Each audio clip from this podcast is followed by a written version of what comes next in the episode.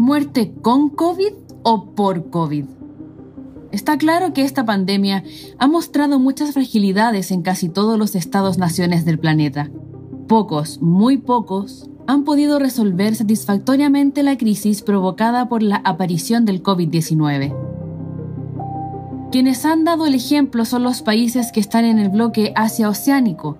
Nueva Zelanda, por nombrar uno, confirmó el 27 de mayo que no tiene hospitalizados con COVID-19 y hace cinco días no registra nuevos infectados.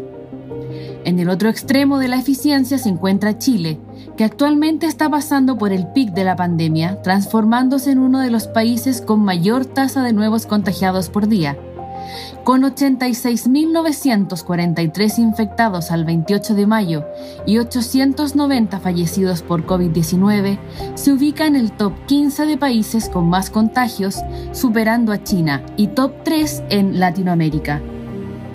Pese a esta situación, sucede algo extraño con el número de fallecidos, ya que en comparación con otros países con cantidad de contagios similares, nuestros números no estarían calzando.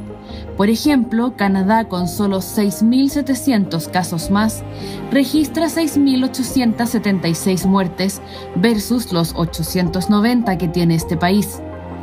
China, con 84.106 infectados, tiene 4.638 fallecidos por COVID-19 o efectivamente tenemos un sistema de salud excelso o hay un manejo estadístico que no es claro respecto a las muertes con COVID-19 con los fallecidos por COVID-19. Ahora, para ser justos, esto no es algo único de Chile ya que Arabia Saudita, con 78.541 infectados, solo ha registrado 425 muertes, o Qatar, que con 48.947 infectados, solo tendría 30 muertes. La discrepancia en los números de fallecidos de este año en comparación con el anterior es una línea investigativa que muchos periodistas alrededor del mundo, en medios periodísticos como New Yorker, Medium o Financial Times, ya comienzan a indagar. En Chile, la connotada periodista Alejandra Matus quiso indagar para ver si efectivamente ese número que se reporta es real o magia estadística.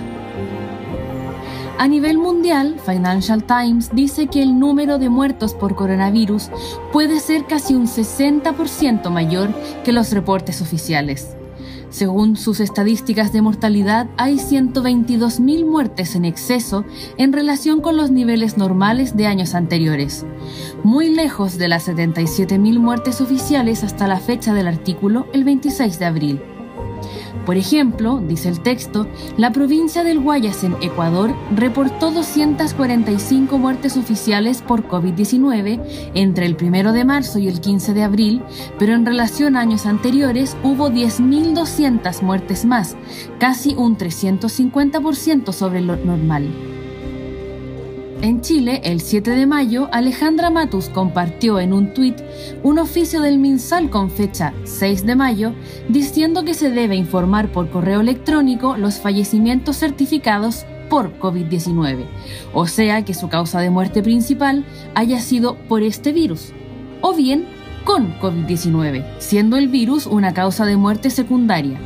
Ambos complementa con test PCR positivo.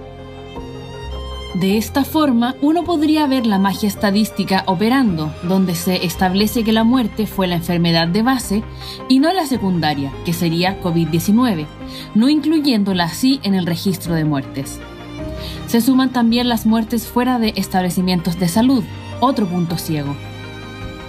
A la confusión se suma una investigación hecha por CIPER, liberada el 27 de mayo, que detectó la inscripción del registro civil de 63 muertes más que las informadas por el MinSal, anotando otras 316 como sospechosas.